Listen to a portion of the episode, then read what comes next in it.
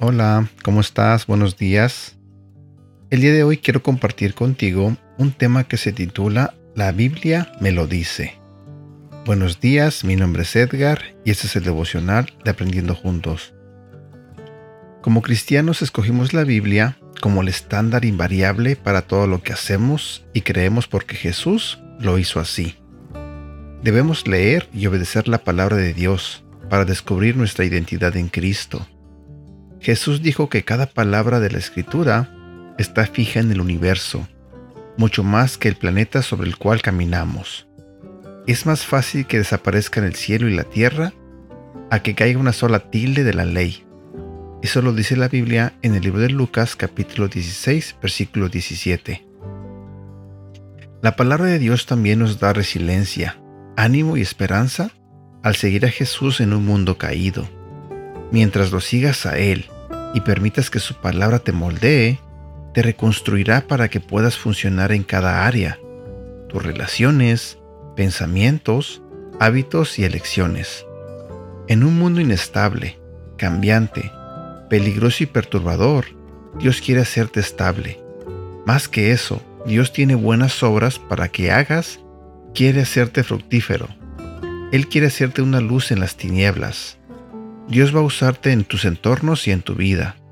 Él lo hará a medida que te sometas a su palabra y le permitas a ésta refinarte y mejorarte. Todos somos una obra en proceso. Cuando encuentres otra área en tu vida que no esté donde tú o Dios quiere que esté, no te desanimes.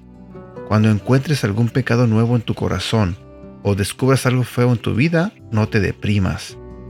Cada proyecto de restauración es una obra en proceso y cada seguidor de Jesús también lo es. La palabra de Dios también es como un mapa. Esto es lo que he notado de los mapas. Sea que uses un mapa de papel o una aplicación, terminas confiando en la gente que creó eso. Así es como es con la palabra de Dios. Hay momentos en los que pensamos, ¿realmente quiero ir a la derecha? Pero la palabra de Dios me dice que vaya a la izquierda. Puedes confiar en la palabra de Dios en toda situación. El cristianismo y los elementos esenciales que miramos en la letra de la canción Cristo me ama hacen toda la diferencia en nuestras vidas presentes y en el mundo. A medida que Dios renueva tu pensamiento, a través de tu obediencia y el poder del Espíritu Santo, comenzarás a vivir desde el lugar de tu diseño original y experimentarás la plenitud y el propósito que Dios ha planeado para ti. Pregunta para reflexionar. ¿Tienes una rutina establecida consistente de leer la palabra de Dios? Si no es así, haz el compromiso hoy. Versículo para recordar.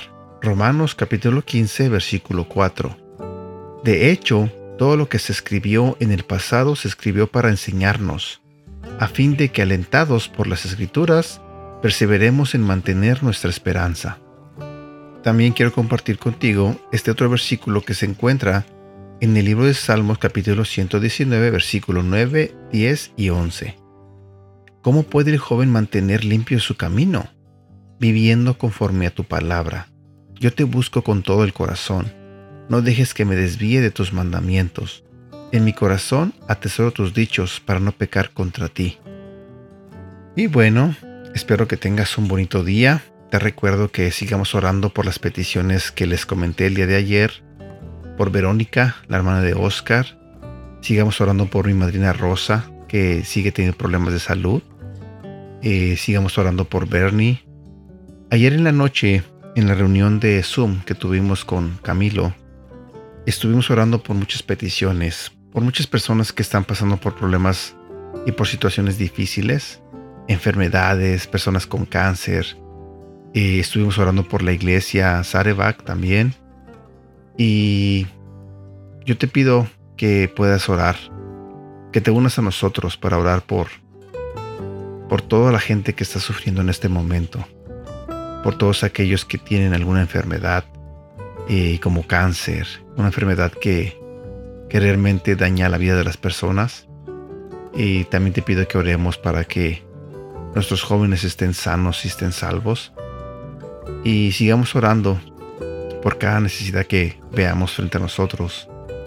Eh, tratemos de ser constantes en eso, en pedirle a Dios por la vida de todas esas personas.